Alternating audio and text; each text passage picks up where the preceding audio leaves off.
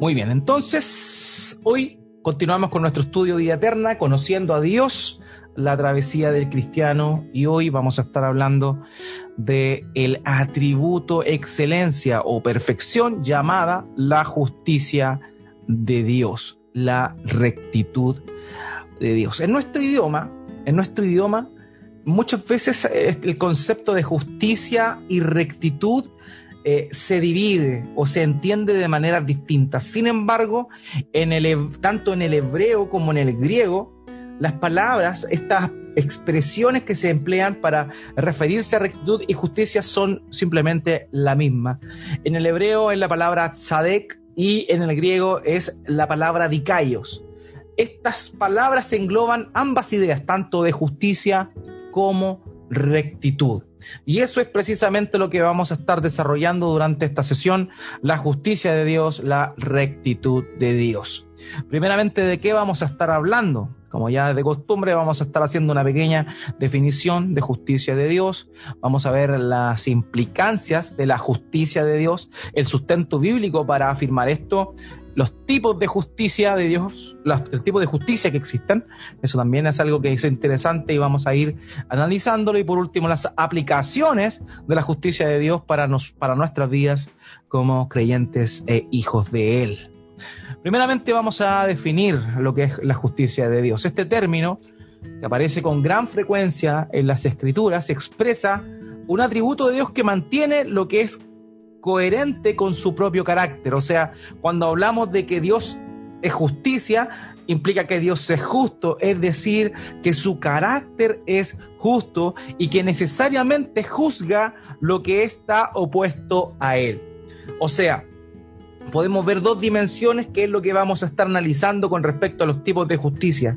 Dos dimensiones de la justicia de Dios. En primer lugar, lo que se conoce como la justicia interna y también la justicia externa. La justicia interna tiene que ver con su carácter recto, mientras que la justicia externa hace relación a cómo es que Él obra en función a sus criaturas, aplicando lo que tiene que ver con su eh, norma ética o naturaleza recta. Entonces, esa es básicamente lo que es la justicia de Dios. Tiene un carácter interno en función a su propia persona y además tiene un carácter externo que tiene que ver con sus criaturas. Y eso también lo vamos a estar analizando en mayor, en mayor detalle. Ahora, lo importante de esto y lo que va a ser prácticamente la base de este estudio es las implicaciones de la justicia de Dios. Dios, hermanos míos, es la norma final de lo que es recto. También lo analizamos y, vimos esto cuando hablamos de la bondad de Dios. Como Dios es bueno, Él es quien establece lo que es bueno. Y fuera de lo que Él establece que Él es bueno, no hay otra cosa que tenga ese, esa característica. Lo mismo precisamente eh, tiene que ver con la idea de la justicia de Dios. Dios es la norma final. Él establece lo que es bueno o es malo de acuerdo a su propia naturaleza.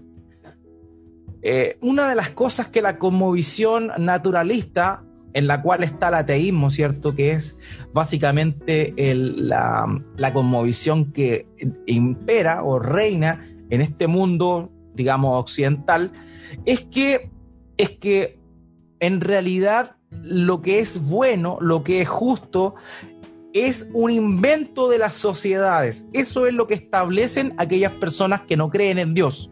O sea que el estándar ético y moral en realidad se lo autoimpone la sociedad. Pero nosotros hemos visto que eso no es así, sino que en realidad la justicia o el concepto de lo que es bueno o es malo, justo o injusto, viene intrínseco en el corazón del hombre y esto es porque el hombre fue creado a imagen de Dios. Por tanto, el ser humano porta una idea de lo que es justo. Entonces, ¿qué significa esto? Que no somos nosotros los seres humanos quienes establecemos lo que es bueno o lo que, o lo que es malo.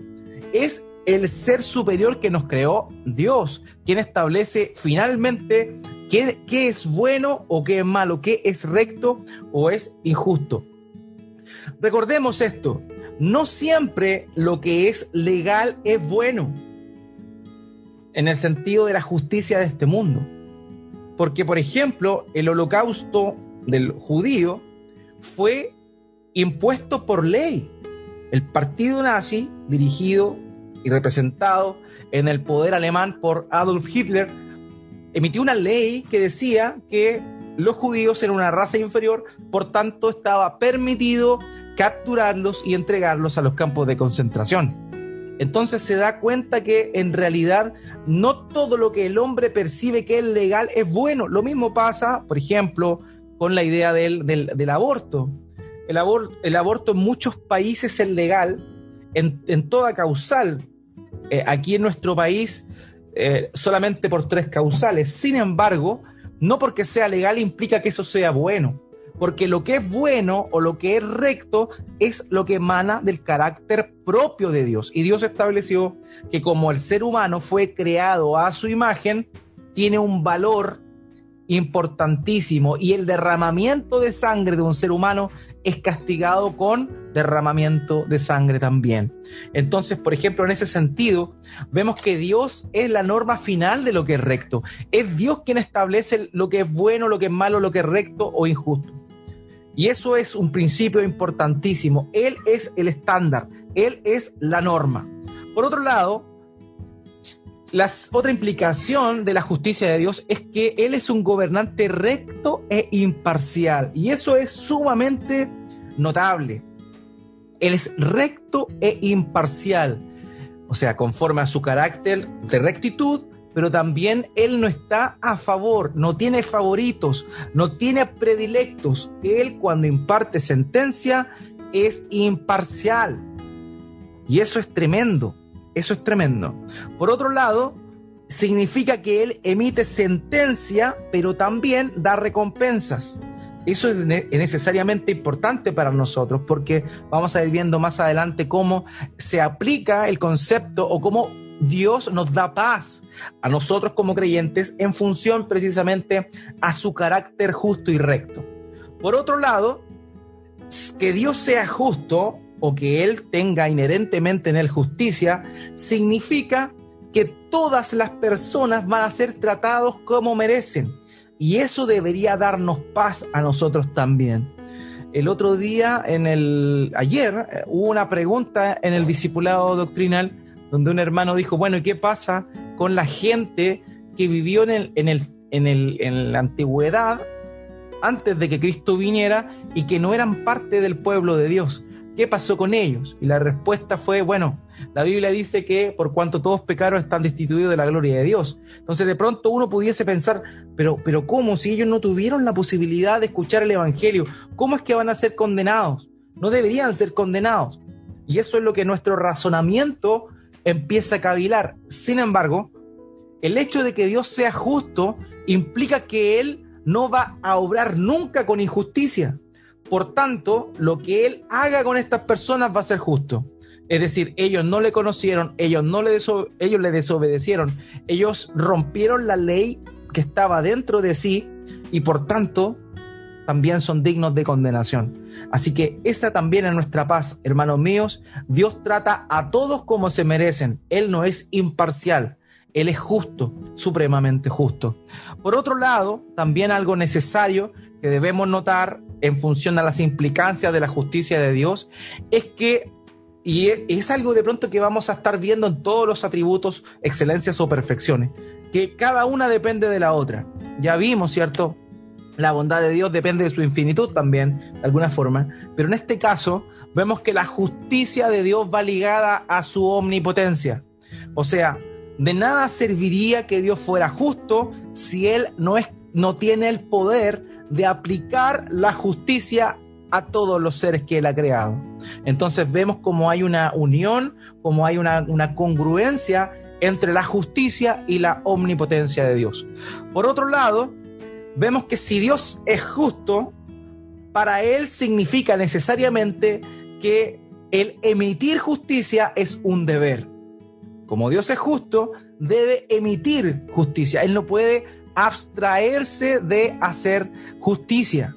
Eso es propio de Él. No existe otra posibilidad porque está inherente a su carácter. Dios tiene que emitir justicia. Dios no puede quedarse ahí stand-by y no meterse. No, Él tiene que emitir justicia porque Él es justo. Por otro lado, lo que ya les mencioné anteriormente. Dios tiene una rectitud interna que va inherente a su carácter de rey, gobernante y legislador, y por otro lado, otro carácter externo de esta justicia que tiene que ver con cómo él aplicará esa, esa, esa justicia de la cual él es el estándar en aquellas personas que él creó. Entonces, de una forma muy resumida, podríamos decir que estas son algunas de las implicancias de la justicia de Dios que vamos a estar desarrollando por medio de los eh, del siguiente sustento bíblico que vamos a estar viendo, cómo es que cada una de estas ideas que ya mencioné anteriormente está cimentada, respaldada en las escrituras. En Deuteronomio, capítulo 32, versículo 4, eh, Moisés habla con respecto a Dios de la siguiente manera.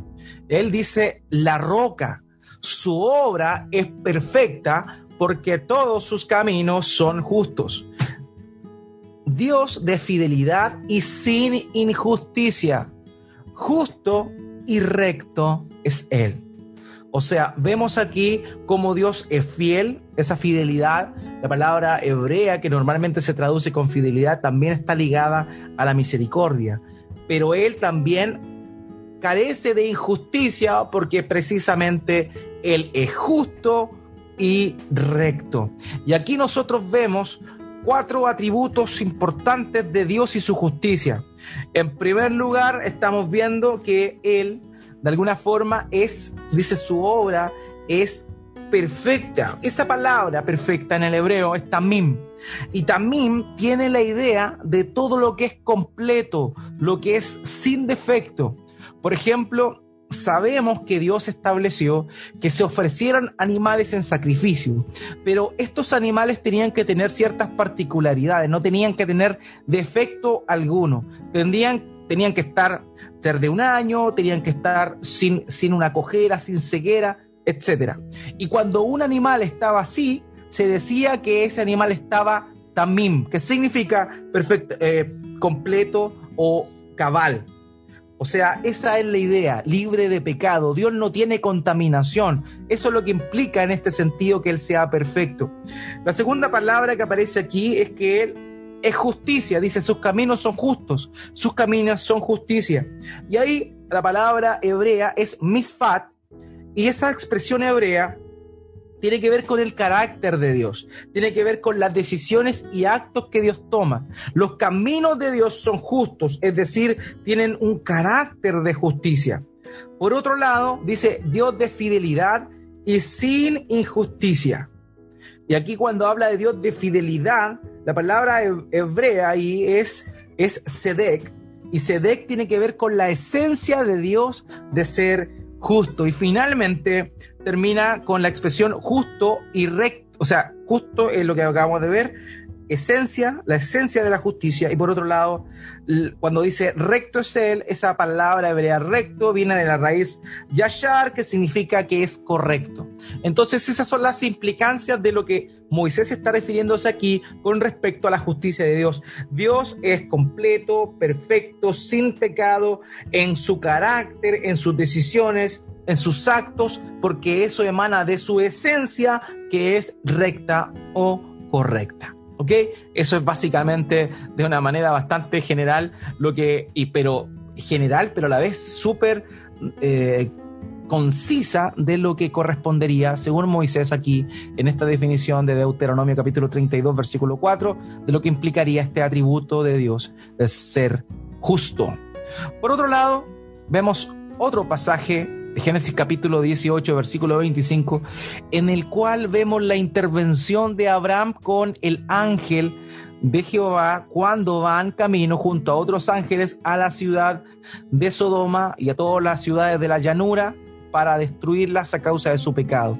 Y mm, Abraham reconoce a Dios de la siguiente forma. Él dice lo siguiente en Génesis capítulo 18, verso 25. Lejos de ti hacer tal cosa, matar al justo con el impío, de modo que el justo y el impío sean tratados de la misma manera. Lejos de ti, el juez de toda la tierra, ¿no hará justicia? Y aquí de alguna manera Abraham estaba citándole a el ángel de Jehová, que representaba a Dios mismo, eh, llamándole y, y de alguna forma mostrándole sus propios atributos, su propia naturaleza. Dios es justo, por tanto, Él nunca mataría al justo con el impío. Él nunca trataría de la misma forma al justo y al impío. Él no nunca obraría con injusticia. Y eso es lo que Abraham está diciéndole aquí al ángel, resaltando este carácter justo y recto de Dios.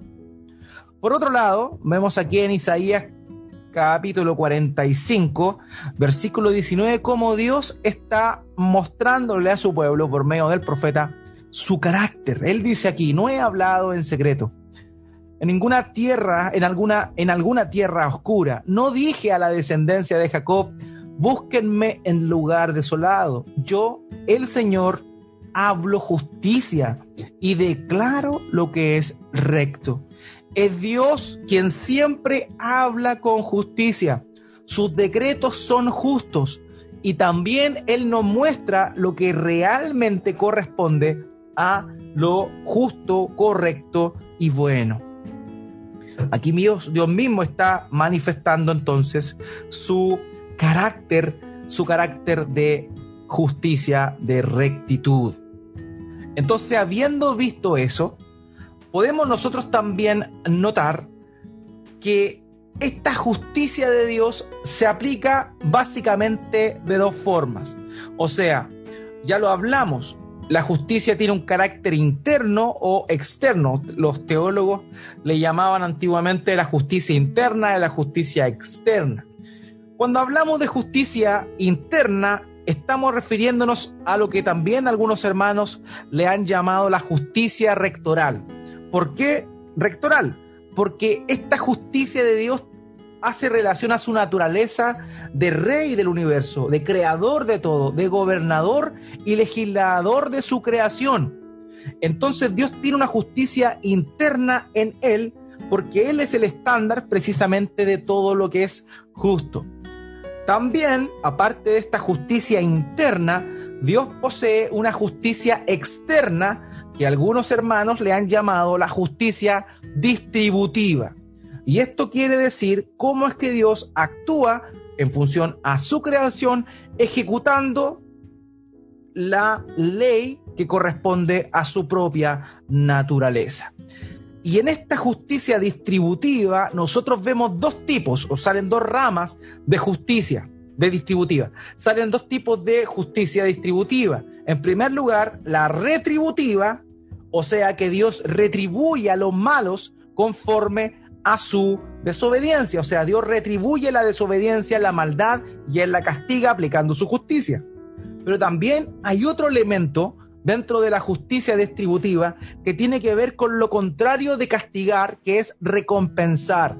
Y Dios en su naturaleza, perdón, también recompensa también recompensa justamente. Y a este, a esta, este tipo o esta aplicación de la justicia distributiva se le conoce como justicia remunerativa. O sea, Dios no es deudor de nadie. Él da conforme a su propia naturaleza lo que él considera que es justo. Pero por otro lado, también él castiga la desobediencia al estándar que él estableció por medio de sus estatutos, leyes y preceptos. Ahora vamos a estar viendo entonces algunos pasajes de o aplicaciones de esta justicia, de estos dos tipos de justicia que analizamos recién. En primer lugar, vemos aquí en segundo de Samuel, capítulo 23, versículo 3, cómo es que se revela la justicia rectoral, la justicia interna de Dios, que tiene que ver porque Él es gobernador, gobernador, perdón, regente y legislador de toda la creación del ser humano. Vemos aquí en segundo de Samuel, capítulo 23, versículo 3, que dice lo siguiente, dijo él, Dios de Israel, me habló la roca de Israel, el que con justicia gobierna sobre los hombres, que en el temor de Dios gobierna. Aquí hay algo interesante que debemos eh, manifestar. Y esto es que al, igual que lo que dijo Moisés, aquí en segundo de Samuel se muestra claramente cómo es que la idea de que Dios es la roca está directamente ligada con su atributo de justicia. Entonces, cada vez que usted lea en los salmos, Dios es mi roca, no solamente se está refiriendo a Él a protección, sino específicamente cuando los escritores bíblicos se refieren a Dios como la roca, están haciendo alusión a la justicia de Dios. Ya eso es interesante que se vuelve a remarcar aquí en este pasaje del segundo de Samuel. Dijo el Dios de Israel, me habló la roca de Israel, el que con justicia gobierna sobre los hombres. Él es justo, Él es el regente, Él es el legislador. Por esa razón es que en este pasaje se muestra esta justicia interna o rectoral. También tenemos el Salmo 9, verso 4, en el cual queda en evidencia esta misma idea. Salmo 9, 4, porque tú has mantenido mi derecho y mi causa. Te sientas en el trono juzgando con justicia. Aquí se resalta nuevamente el carácter de Dios como, como juez, como lo que Él es por naturaleza, el estándar de lo que es justo. Y por ende también al hecho, en, el, en el hecho de mostrar lo que es justo, por consecuencia se entiende lo que es injusto. Por esta razón es que vemos en este pasaje el reconocimiento de la justicia rectoral de Dios como gobernante o regente. En Isaías capítulo 33, versículo 2, dice, porque el Señor es nuestro juez, el Señor es nuestro legislador, el Señor es nuestro rey, Él nos salvará. Y aquí vemos nuevamente en Isaías cómo se reconoce la justicia de Dios inherente a su persona como el gobernante regente de todo lo creado.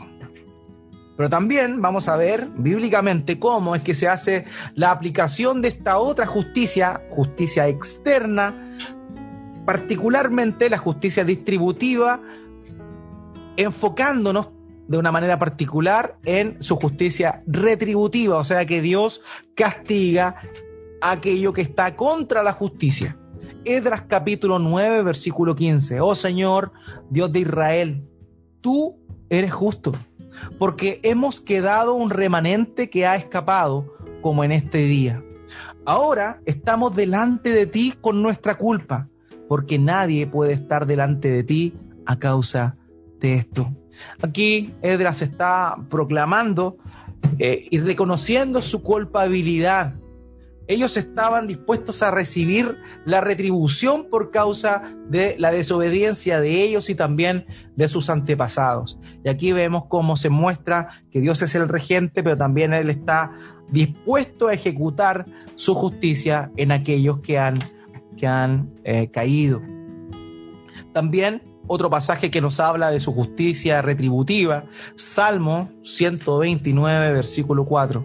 El Señor es justo, ha cortado las ataduras de los impíos. O sea, Dios emite justicia. Dios emite justicia y Él obra con respecto a, obviamente, quienes eh, contra quienes infringen la ley de su propia naturaleza. Y también vemos aquí otros pasajes que nos hablan de su justicia distributiva, pero ahora en función a que Él remunera, o sea, recompensa a aquellos que obedecen. Deuteronomio capítulo 7, verso 9, dice esto. Reconoce, pues, que el Señor tu Dios es Dios, el Dios fiel, que guarda su pacto y su misericordia hasta mil generaciones con aquellos que lo aman y guardan sus mandamientos. O sea, vemos como Él guarda su pacto y su misericordia con aquellos que le aman y guardan sus mandamientos. Es decir, va a recompensar.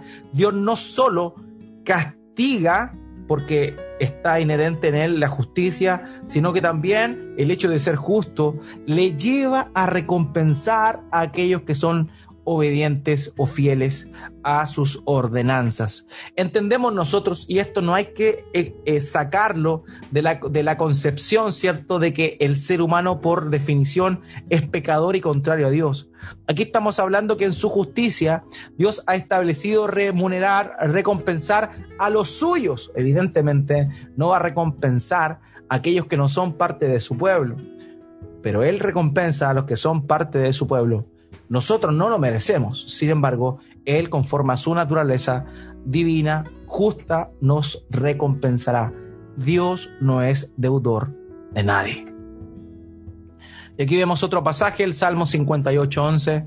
Entonces los hombres dirán, ciertamente hay recompensa para el justo, ciertamente hay un Dios que juzga en la tierra.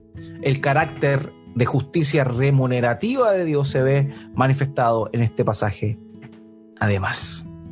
Entonces, como ya ha sido también la tónica, la costumbre, vamos a comenzar a em, mostrar algunas frases con respecto a ideas que hombres, hijos de Dios, cristianos de otros tiempos y también de este tiempo, han tenido precisamente en función a este carácter justo de Dios, a esta naturaleza justa, a este atributo de la rectitud de Dios. Charles Hodge dijo lo siguiente, Él es un gobernante recto. Todas sus leyes son santas, justas y buenas. En su gobierno moral, Él se adhiere fielmente a estas leyes. Él es imparcial y uniforme en la ejecución de las mismas. Como juez, Él recompensa a cada uno según sus obras, ni condena al inocente ni absuelve al culpable. Tampoco castiga con una severidad indebida. Entonces vemos aquí nosotros cómo es que Charles Hodge definió esta idea de la justicia de Dios, con ideas que nosotros ya habíamos comentado. Él se adhiere fielmente a su estándar. No es que haya una ley ante la cual Dios tenga que sujetarse. Dios no se sujeta a ninguna ley. Él es la ley. Por tanto, su naturaleza es ley. De manera que todo lo creado se debe adherir a la ley emitida por su propia naturaleza. No hay, nada, no hay ninguna ley superior a Dios, no hay nada que declare a Dios justo. No, nada declara a Dios justo. Dios es justo y Él es el estándar de la justicia. Por otro lado, también Él manifiesta la imparcialidad de Dios y la recompensa de Dios conforme a, eh, a su justicia. Por otro lado, menciona aquí otro punto interesante es que Él nunca va a condenar a un inocente y nunca va a absolver a un culpable. La justicia humana se equivoca y muchas veces, muchas veces. Hay muchos inocentes en las cárceles y hay muchos culpables afuera de ellas. Pero Dios no se equivoca de esa forma. Él es un Dios justo. Él juzga con su propia justicia.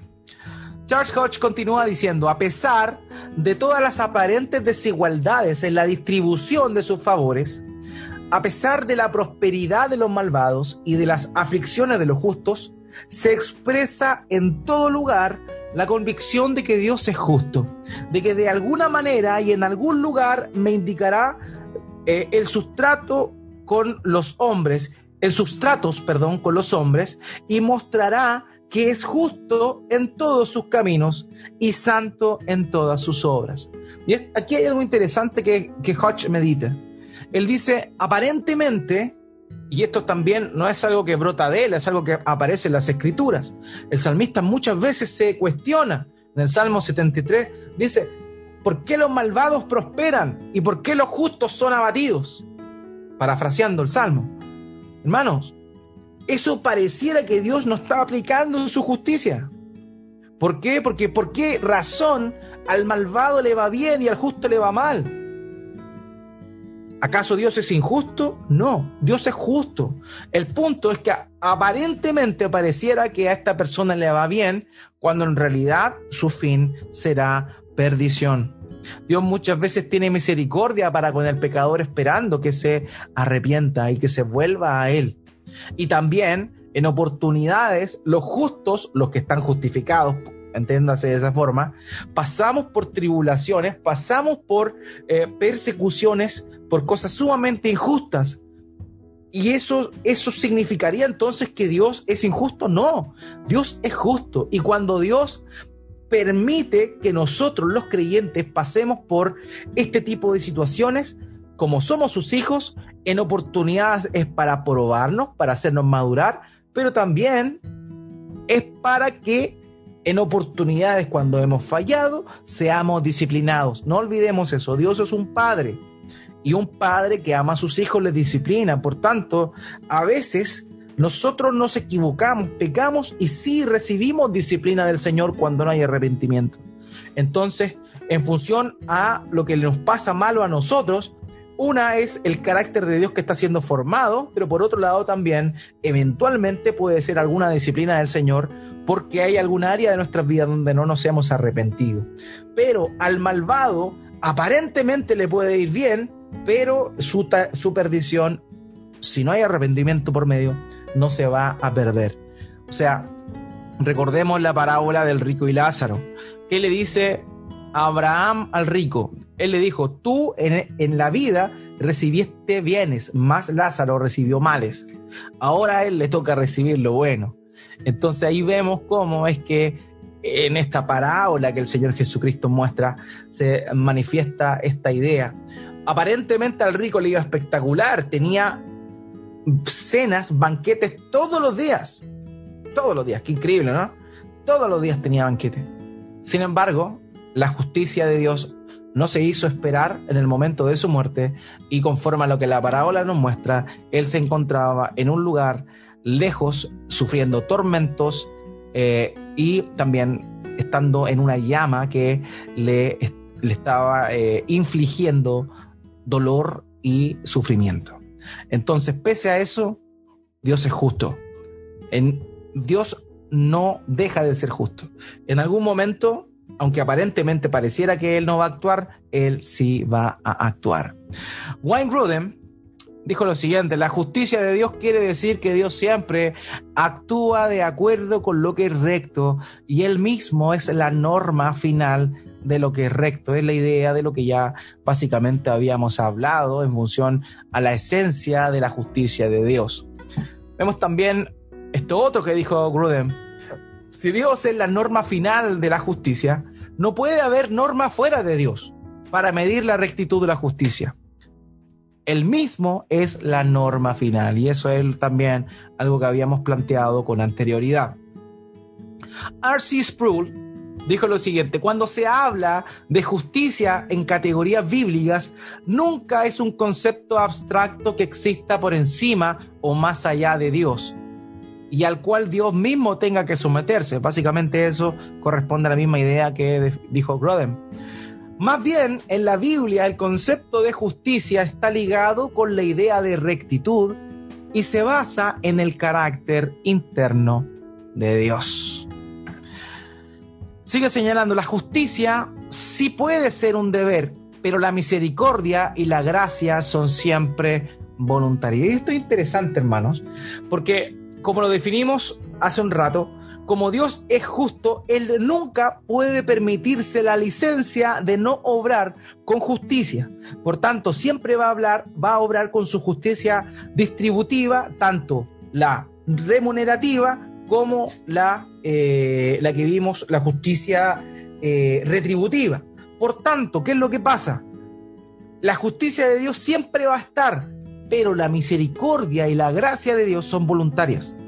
O sea, nosotros, nosotros sí debemos esperar siempre la justicia de Dios porque está ligada a su esencia justa. Sin embargo, Dios aplica misericordia y gracia cuando Él quiere. Por eso, el Nuevo Testamento, particularmente Pablo, en el libro de los Romanos se encarga tantas veces de decir que Dios tiene misericordia de quien quiere y endurece también a quien quiere. ¿Por qué? porque la misericordia, en este caso, vendría siendo voluntaria, mientras que la justicia, la justicia, sí es parte propia de la esencia de Dios. Ahora, aquí hay algo interesante que debemos notar. Con respecto a nuestra relación con Dios y en función a nuestros pecados. Hoy, quienes hemos creído en el Señor Jesucristo, poniendo nuestra fe en Él, y nos hemos arrepentido de nuestros pecados, hemos sido perdonados, perdón, y hemos sido declarados justos. Nosotros los cristianos no tenemos una justicia propia, sino que tenemos una justicia otorgada, imputada por la obra de Cristo en nuestro favor. Y eso es una realidad tremenda, hermanos míos. Ahora, alguno podría pensar que Dios no siempre obra con justicia. ¿Por qué? Porque nosotros, quienes hemos recibido la misericordia de Dios, la salvación, no tendremos que recibir la culpa y el castigo de nuestros pecados en el juicio del gran día, porque nuestro Señor Jesucristo pagó esa deuda en nuestro lugar. Entonces alguno podría decir, bueno, entonces Dios no es justo. ¿Por qué? Porque nosotros, nosotros hemos sido desobedientes y merecemos el castigo del lago de fuego y azufre. Por tanto, ahí Dios no estaría obrando con justicia en función a nuestros pecados.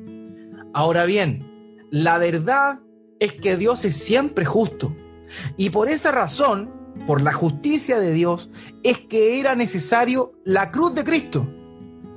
Porque Dios, como es justo, no podía pasar por alto nuestros pecados. Él no podía taparse los ojos y ya, pero pasa al cielo, pasa a la, a la eternidad, al cielo nuevo y tierra nueva, y ya, no toma en cuenta tu pecado. No, ¿por qué? Porque su naturaleza es justa. Entonces, ¿qué fue lo que hizo Dios en su naturaleza justa? Él mismo, Dios mismo, idea la forma de seguir siendo justo, pero a la vez otorgar salvación y justificación al pecador. Y es aplicando la justicia, pero toda la justicia al castigo del pecado que tú y yo hemos cometido fue aplicada a su Hijo Jesucristo, a la segunda persona de la Trinidad, y Él cargó con el castigo de nuestro pecado. Por tanto, Dios es justo siempre.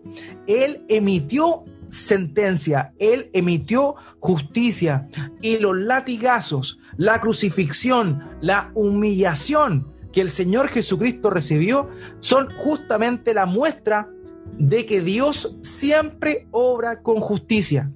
En este caso, nosotros nos hemos visto beneficiados de su misericordia y su gracia. Sin embargo, el Señor Jesucristo recibió la justicia de Dios en sus espaldas.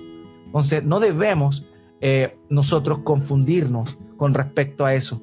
Dios siempre obra con justicia y de hecho la cruz del Monte Calvario es muestra clara de que Dios es justo y que Él castiga, retribuye, retribuye conforme a su justicia.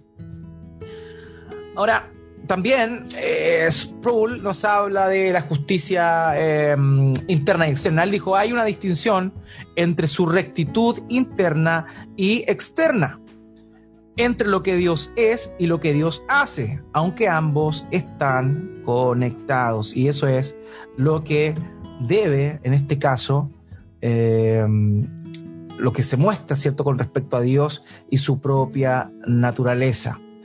Entonces, eh, entendiendo esto, entendiendo esto, es que a nosotros eh, vamos atesorando, ensanchando nuestra mente, entendiendo la justicia de Dios, la obra de Dios en función a su justicia, y también vamos acumulando, ¿cierto? Todas estas cosas que empiezan a brotar en nosotros en función a cómo aplicamos esa justicia a nuestras vidas, que vamos a estar viendo ya dentro de poco. Joel Vicky dijo lo siguiente, la rectitud y la justicia son atributos esenciales de Dios. De la misma manera que la bondad lo era, la rectitud y la justicia son esenciales en Dios y centrales en la obra de Cristo. El Señor Jesucristo es la justicia de Dios. Así lo define el apóstol Pablo cuando habla de Cristo, la justicia de Dios. También eh, Ireneo de León, un padre de la iglesia, nos habló o nos dejó este, escrito esto referente a la justicia. Dice, la justicia sin bondad no es justa y la bondad sin justicia no es buena. Así que el verdadero Dios debe ser bueno y justo. Y es aquí donde él une estas dos ideas que son, están totalmente entrelazadas. Lo que vimos antes, que Dios es bueno, y lo que vemos hoy día, que Dios es justo. La justicia sin bondad no es buena y la bondad sin justicia tampoco lo es. George Swinock dijo lo siguiente, la, la ley o regla de la justicia de Dios está dentro de él. Sí, es el mismo, es su propia ley, su propia regla y por lo tanto es imposible que se aparte de ella. ¿Ok?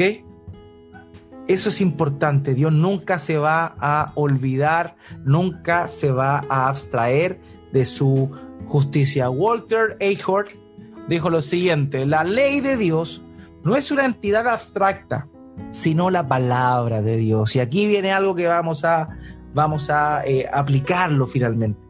La ley de Dios no es una entidad abstracta, así como, oh, Dios es justo. No, en la palabra de Dios queda manifestada lo que es su justicia su ley es justa. Entonces, eh, continúa, por la cual se revela y define las relaciones entre él y sus criaturas entre ellas.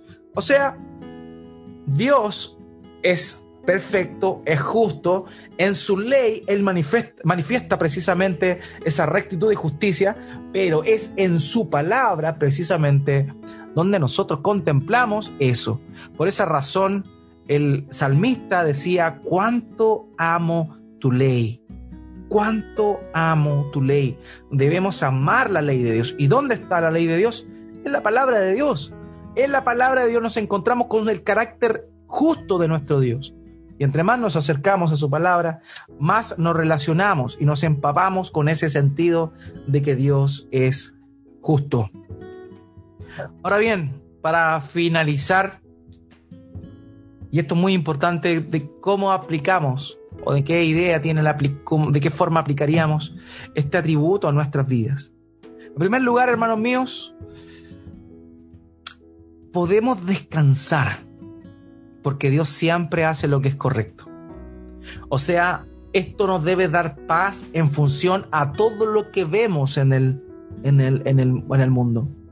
Vemos cómo los poderosos malvados se aprovechan de los débiles. Vemos cómo usufructúan, explotan a personas indebidamente. Pero ¿saben qué? Dios es justo. Dios es justo y Él hará justicia. Nadie se las va a llevar peladas. Cuando veamos injusticias de ese tipo, o también injusticias no de cuello y corbata solamente, o no en la política y en el poder, sino también injusticias eh, a nivel, a, nuestro nivel. Cuando vemos que hay gente que, que está robando, cuando vemos que hay personas que se están aprovechando de otras, todas esas cosas nos tienen que producir paz. Evidentemente, nos empieza a hervir algo adentro. ¿Por qué? Porque conocemos lo que es justo en función de la palabra de Dios. Hay un celo que es propio en aquellos que conocen la palabra de Dios y reconocen lo que es justo y lo que es injusto. Pero podemos descansar en que Dios hace lo que es correcto siempre. Dios hace lo que es correcto y lo que le pase a esa persona va a ser lo correcto. Y eso nos debe producir paz y descanso a cada uno de nosotros. Por otro lado, que Dios sea justo implica que Él nos va a hacer justicia de nuestros enemigos. O sea, aunque te humillen por ser creyente, aunque se burlen de ti, aunque quieran cortar nuestras libertades, cosas que ahora está ocurriendo y aunque no lo crean en nuestro país está sucediendo. Me enteré que ayer llevaron preso a un pastor eh, de la iglesia bíblica bautista en, en Hualpén, en la octava región, y lo llevaron preso, ¿por qué? Porque se reunió con los hermanos y tuvieron un culto. Y la razón por la cual lo detuvieron era porque no cumplía supuestamente con todos las, los requerimientos. Cuando tenían todos los requerimientos, que se le habían exigido. No eran más de 20 personas, no eran... Eh, eh, estaban a 1.6 metros de distancia, medido, todo medido, pero con, un, con un cuidado, tenían todas las medidas de resguardo, eh, sanitizaban los zapatos, tenían alcohol gel, le tomaban la temperatura a las personas, o sea, todo lo que se estaba solicitando y sin embargo, sin embargo, simplemente por el hecho de ser creyente, eh, estas personas tomaron preso a este, a este pastor de esta iglesia. Ahora, esta es, no es la injusticia más grande del mundo, basta con leer la historia de la iglesia para ver cómo nuestros hermanos fueron arrastrados, fueron muertos por fieras, fueron aserrados muchos de ellos, otros fueron decapitados, otros amarrados a una pira, los incendiaron, entonces vemos que esto que pasó este pastor no es algo tan injusto. Sin embargo, sin embargo, es algo que va a empezar ahora en este tiempo a pasarnos más. Nos va a empezar a pasar paulatinamente a nosotros como creyentes también. Entonces, por eso hace un rato les pedí oración por nosotros, los pastores que tenemos la responsabilidad, ¿cierto?, de tomar decisiones. ¿Por qué? Porque evidentemente hay un cuidado, pero también nosotros no nos podemos sujetar al César. No olvidemos algo. Y con esto hago un paréntesis que también creo que es necesario eh, comentarlo. La razón por la cual la iglesia cristiana Antofagasta no se está reuniendo, en un comienzo fue por tomar los resguardos, ¿cierto? En función a las sugerencias de las autoridades, ¿ok? Pero cuando hablamos nosotros hace un par de semanas de las autoridades civiles y hablamos de la iglesia, fuimos claros en decir que la autoridad civil no tiene un poder sobre la iglesia. O sea, lo que Pedro dijo. ¿Se acuerdan? Pedro dijo, nosotros primero obedecemos a Dios antes que los hombres. Entonces, el hecho de que no nos estemos juntando, reuniendo físicamente en el lugar donde habitualmente nos reunimos, no es porque se nos haya impuesto, porque el Estado, ningún Estado puede obligar a la iglesia, porque la iglesia es una entidad aparte, aparte de lo que es la iglesia. Dios estableció tres instituciones y cada una de ellas está sujeta entre sí de alguna forma, pero hay límites. Y en este caso, la iglesia no se sujeta, se, se sujeta voluntariamente a las leyes del Estado. Pero cuando el Estado quiere sobrepasar su poder de autoridad y pisotear los mandamientos de Dios, nosotros no tenemos ninguna obligación de sujetarnos a esa autoridad. O sea, la sujeción a la autoridad va a depender exclusivamente de qué? Va a depender exclusivamente de cuando esta autoridad no traspasa los límites que le corresponden en su jurisdicción.